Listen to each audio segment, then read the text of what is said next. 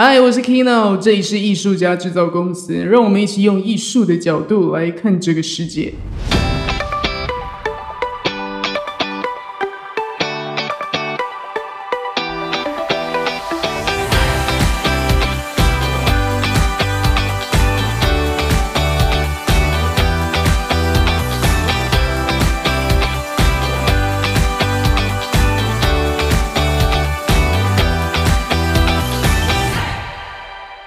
我今天终于要来分享一个，自从我看完之后就一直 Oh my God, Oh my God, Oh my God，一定要来分享的 Netflix 动画美剧。而先说，我其实不是一个喜欢追剧的人，比起看影集，我个人是比较喜欢看好看的电影。你基本上呢，我的生活不太会特别把影集当成休闲的。但是呢，哦，但是呢，自从三月回台湾以来，我就被一个现在在澳洲工作的一个非常热爱看影集的朋友给用力的推荐一部今年在四月才在 Netflix 上架的美剧，而且它还是个动画片哦。他就说：“哎，我发现一个超级无敌适合你的动画，叫做《午夜福音》哦，整个就是太酷、太美妙、太奇幻、太灵性，所以你一定一定要看，而且一定要看第八集。”我就说什么第八集？哎，啊，影集不是应该都要从第一集慢慢去追吗？怎么会突然是先看第八集呢？但是他就是一直跟我强调，你一定要看第八集哦，第八集，第八集哦，要看好，要看好。OK，OK，拜拜。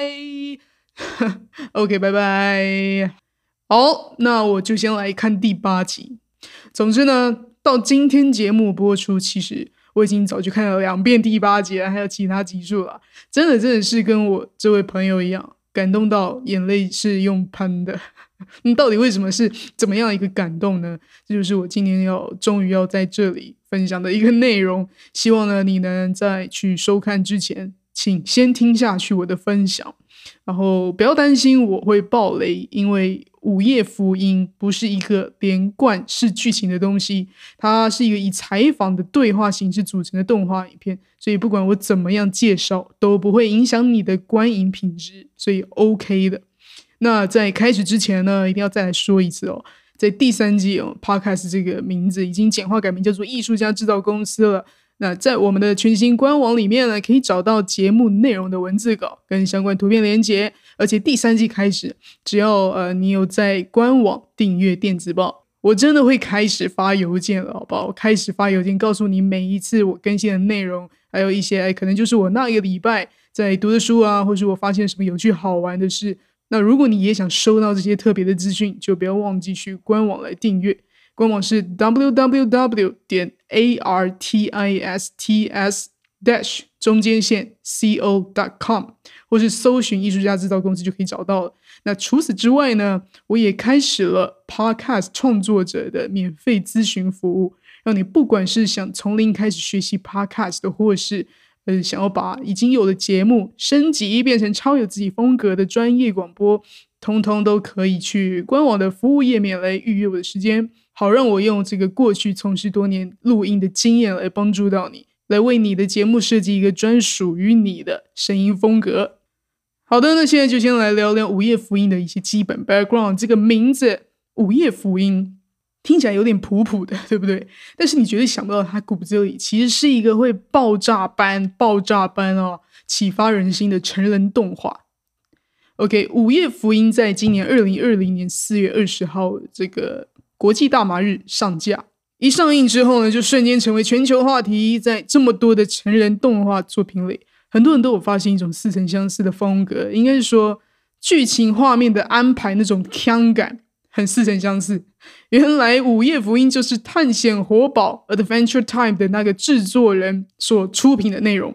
而且制作这个动画工作室的创办人也是我在纽约念 School of Visual Art 的校友，觉得荣幸。那我觉得《午夜福音》最酷的是，它不是主打连贯式剧情的影集，也就像《探险活宝》一样了，有一些呃这个角色的基本设定。那每一集的内容呢，都是不同的新的探险嘛，所以你也不需要一定要一个剧情一个剧情这样看下去。然后加上我是在看到后来之后才发现到。原来《午夜福音》原先就是来自于一个主持人 Duncan Trussell，从二零一三年就一直在做的 podcast 节目。呃，他的 podcast 节目叫做 The Duncan Trussell Family Hour，如果你可以收听英文的话，你就可以去各大 podcast 平台收听他的节目。那他的节目主题都非常发人深思，除了讲了很多跟灵性、跟多重宇宙或是哲学相关的议题以外，他还采访各种奇怪的来宾。这些来宾不是只有我们平常会去邀请什么作家、企业家、杰出人才之类的，他会邀请知名罪犯来讨论自己的心路历程。让听众可以血淋淋的直接听到来自别人的人生，也就是别人的宇宙里所经历、学习到的事情。然后没想到探险活宝这个制作人居然就是他的听众，因为收听了 Duncan 的节目之后，就哇感触很多，于是就脑洞大开，发挥创意，就邀请 Duncan 一起来把节目变成用美剧动画的形式来呈现给更多人。说到这里，你有没有跟我一样觉得哇，做 podcast 节目也太神奇了吧？只是在讲着自己喜欢的主题跟内容，有一天也可以就这样被邀请去做这种好玩的事情，根本就是一个超展开。那再加上 Duncan 之前就说他自己本来就是探险活宝的观众，所以他被这个制作人给邀请的时候，就是哇一个又惊又喜，Oh my God 的状态，Oh my God again。然后两个人就开始一起研究来怎么设计这个动画故事。最后呢，他们就把主角设计成一个 Duncan 的化身，然后由 Duncan 本人来配音。这个 Of course 就是就是要把他的音频节目变动画嘛。但是呢，他把主角取名叫做 Clancy 啊，Clancy 呢是一个紫色的人，紫色的人，嗯，就是一个很灵性的皮肤色。然后呢，这个 Clancy 是一个主持太空 Podcast 的主持人。那他跟姐姐借钱买了一个多元宇宙的。模拟器，他就用这个模拟器去进入不同的多重宇宙的时空，去进入那些时空的时候呢，还会因此变成那个时空或是那个星球里面的样貌，然后去找到他想要采访的对象进行采访。同时呢，他们在真实世界里面真的是有请来不同领域的来宾采访，然后一样去聊这个 Duncan 原本在自己 Podcast 节目里的各种主题，比如说存在主义啊。宗教啊，大麻，冥想啊，还有生死议题啊，然后呢，他们也会让受访者帮动画里的受访者配音，所以就是说，整个这个很奇幻的这个动画作品，不是看起来做的非常贴近现实，而是它真的就是现实的访问。哇，这真的又是一个 Oh my God！我我最喜欢看到这种超越单一框架思维的整个创业，你知道吗？真的很很。耳目一新，谁会想到把 podcast 采访变动画的啦？它完全就已经超越了在听觉上去吸收启发，它还在动画视觉上可以去安排更多的象征性的这个元素在里面。难怪就很多人说《午夜福音》是一个需要一集至少看两次的动画。然后最好是说，第一次啊是专心在听他们的讲话内容，第二次再去专注在动画里面这个出现的辅助象征跟一些一些背后的一些人物的设计，那你就会找到很多藏在背景里跟画面里的寓意，然后整整就是再度被启发到，那么超级酷。尤其是呃，我这个在澳洲这个朋友一定要我看第八集嘛，那果然第八集。被 IMDB 这个影评网评为九点八分的超高分，基本上看过的人都说赞，在看过人都说赞。再加上如果说你本身是一个有在修行身心灵这块领域的人，你应该没意外的话，会跟我们一样看到痛哭流涕。所以卫生纸一定要准备好。那第八集呢？呃，主要就是在讲死亡的议题。虽然说是在讲死亡，不过其实这个骨子里是在讲一个很大很大的关于爱的议题。其实这集节目呢，是 Duncan 本人在二零一三年时采访了他即将癌末过世的妈妈，是真的这个采访他的妈妈。而这个采访的发生是发生在他妈妈过世前的前三周。两个人一起把 Duncan 出生开始跟妈妈的关系一直聊聊到妈妈要离开，呃，这个一些心得的这个对话，听起来就是有一种两个人一起把这段神奇的母子之旅在生死离别下记录起来的感觉。就我听起来，我我其实听不出来他妈妈在被采访的时候声音里面有一丝一丝即将快不行的感觉，因为他妈妈的声音真的是太太温暖了，太慈祥了。而且他妈妈讲出来的每一句话都充满了对于死亡的智慧，很很正面的态度。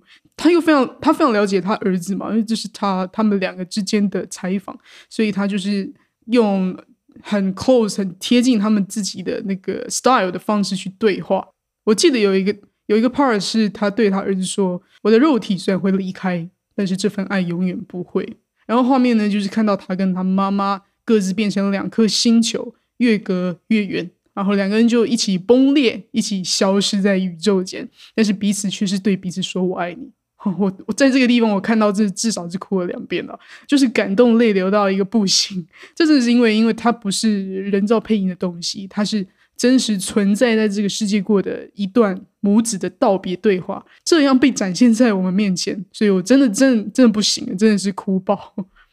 然后呢，我觉得他妈妈讲到一个非常非常大智慧了，他说。我们活在这个世界上，一定会有各种的痛，我们会受苦，没有错。但是能怎么办呢？答案就是没有怎么办，就是去经历，然后去哭出来。哭出来之后呢，我们终究会发现，这一切其实都是被一股很大的爱所创造的。我们都还是一直被爱着的。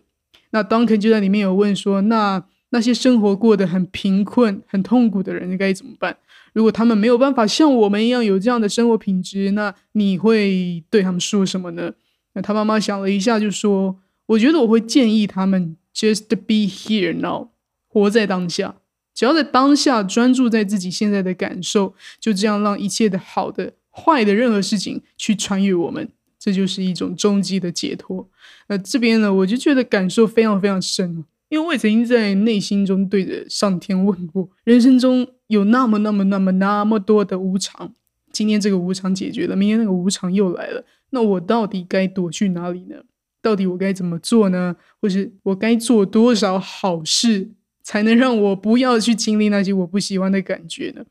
但是说到头来，这根本就是一件完全不可能的事情。只要呢，我们存在在这个世界上的每一天，所有的经历都只是一个当下。不管是好的坏的，都是在那个当下，所以何不就用太极的方式去柔软的去承受那些痛苦，去感觉这些经验，然后让这些经验慢慢的过去。其实我觉得这很可以用脚拇指踢到桌子来形容。为什么呢？因为当我们不小心脚拇指撞到桌角，是不是瞬间爆痛？瞬间爆痛，无敌痛。这时候我们其实根本就无计可施，无可奈何，什么都不能做。我们只能等那个剧痛慢慢的退去，但是心态上呢，我却可以选择在等待剧痛退去的过程里，专注在愤怒上，去感觉到更痛，去感觉自己很衰，或是说我可以尽量把心情跟我的身体放得更轻松，去专注在体验。OK，现在这个感觉就是一个脚趾吃萝卜的经验。OK，这就是脚拇指很痛的感觉。嗯，真的很痛。有没有觉得，如果说每一件人生中很可怕的事，就像是那个脚拇指丢到的感觉，一阵剧痛，然后各种排斥、各种崩溃、各种用力去抵抗的感觉，是越痛苦的。有时候你痛到一个程度的时候，反而就会觉得，哎，死亡是一个无上的恩典，这很矛盾。平常大家谈论死亡的时候，都避之唯恐不及，但是在面对到我们自己完全无法解决的事情的时候，又希望赶快死一死，赶快解脱，实在是真的很矛盾。那我觉得这就告诉我们，死亡的好跟坏，其实都是我们的头脑根据自己的相对位置去定义的好或不好而已。就像佛经里面说，人世间的所有一切都是中性的，都是没有好坏对错的，只有我们的心态上去判别它是一个好或坏、对或错。所以常常呢，就很容易被我们自己的头脑给影响，很容易被自己的喜好给控制情绪。不然为什么会有那么多人在经历了死亡的体验后，会觉得他们好像就是从极度的恐惧到最后变成极度的呃欢欣接受，而且还觉得死亡真的真的原来就是一个很大的礼物。也是在《午夜福音》第八集，这个 Duncan 的母亲有说到，死亡是大家最好的老师，而且还是免费的。那我自己呢，对于死亡目前总有三次，三次不同程度的接触。第一次的经验就是小学的时候，我看到最疼爱我的爷爷居然出现在棺材里，而且长得跟我认识的样子好不像，好不一样。他真的不是我认识的那个样子。然后那个时候我没有什么太大的感觉，就只是一种 OK，爷爷以后不会再跟我讲话了，因为是一个没有什么情绪的小孩。然后，呃，这个记忆点也是很粗糙的感触。这个就是就是这样子，那也没有想太多，就继续过我的生活。结果呢，一直到我高中的有一天，有一天不知道为什么，有一天我在我妈妈开车带我回家的路上呢，我就突然想到我爷爷不在了。突然间我就哭起来，我就爆哭起来，好像小时候被尘封已已久的那个情绪，瞬间瞬间过好几年之后才被挖出来，很奇妙。那第二次跟死亡的接触的经验呢，则是自己再靠近一点点。因为二零一八年年初的时候，我那时候刚去纽约，我得到忧郁症。那得到忧郁症，大家都知道嘛，就会一直有一种想要放下人世间的一切，去耕田当农夫，或者是想要早点死掉。那我那时候就是一直犹豫，在我要去当农夫，还是要早点死掉，这两个念头一直摇摆不定。那最后还好还好，我有透过练习感谢的方式，奇迹似的治疗好自己，所以呢，我又再度变成一个快乐又活蹦乱跳的人。然后那个时候，我就以为，我以为自己已经算是很了解死亡了，因为我觉得。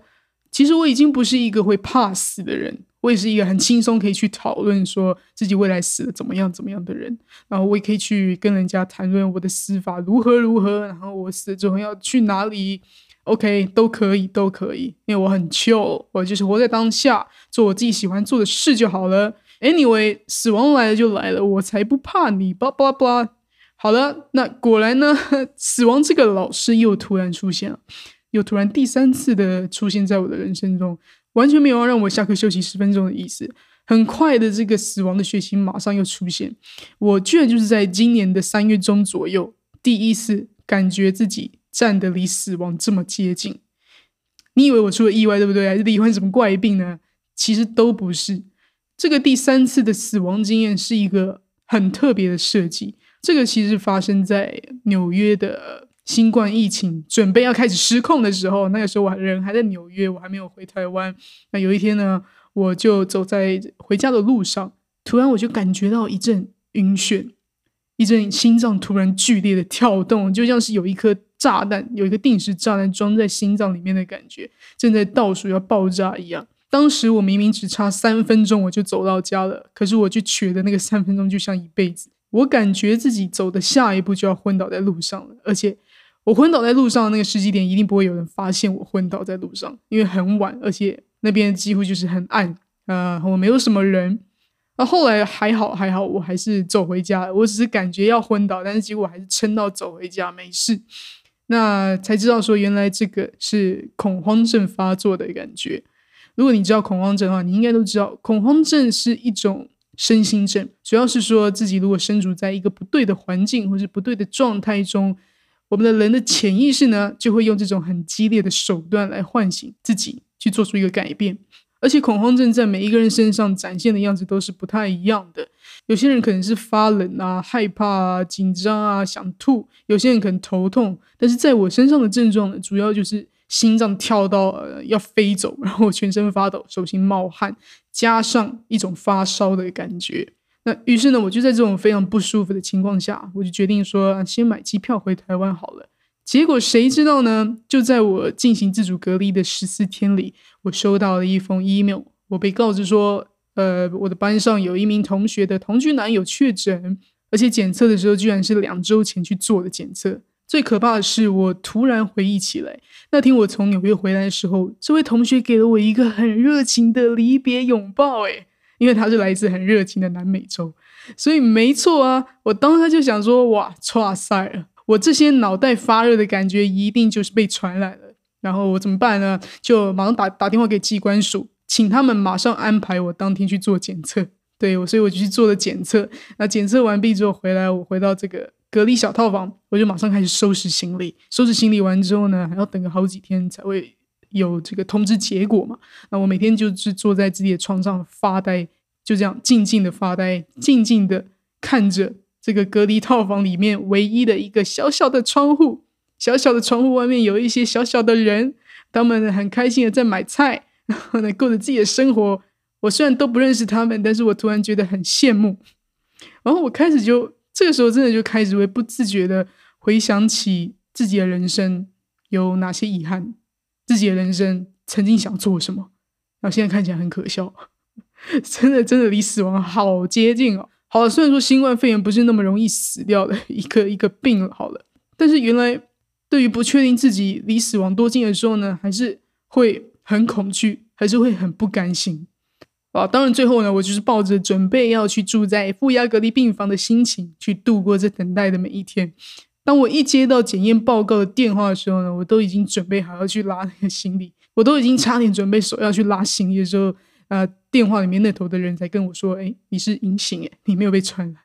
”所以这整个心路历程就是超级抓马，就是很傻眼。那这个时候其实我也没有因此就就就哦，我又 alive，我我反而开始怀疑他们搞错了，因为我自己完全不相信这个结果，所以我就保险起见，我又去做了第二次的检验，然后第二次呢又再度度过一个三天那种人生就这样子的吧的心情，直到最后最后才真的再次确定说哦我没有被传染，根本就是误会一大场，谢谢。此后呢，其实我就非常感谢恐慌症送给我的这个礼物了，就是说让我可以赶快回到我们这可爱又安全的台湾。